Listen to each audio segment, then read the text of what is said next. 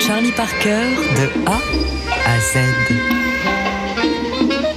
1920-2020, TSF Jazz célèbre le centenaire de la naissance de Charlie Parker. X comme Xanax. Réduire l'angoisse, augmenter la paranoïa.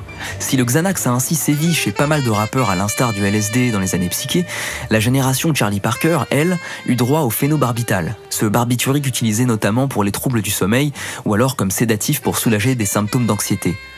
Bird en avala six comprimés pour tenir debout lors de sa déchirante version de Loverman en juillet 1946.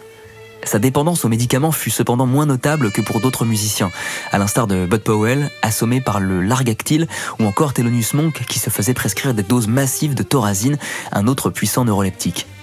En ce qui concerne Charlie Parker, les addictions à la drogue, à l'alcool et au tabac furent bien plus dévastatrices. Charlie Parker, de A à Z. Semaine spéciale Charlie Parker sur TSF Jazz.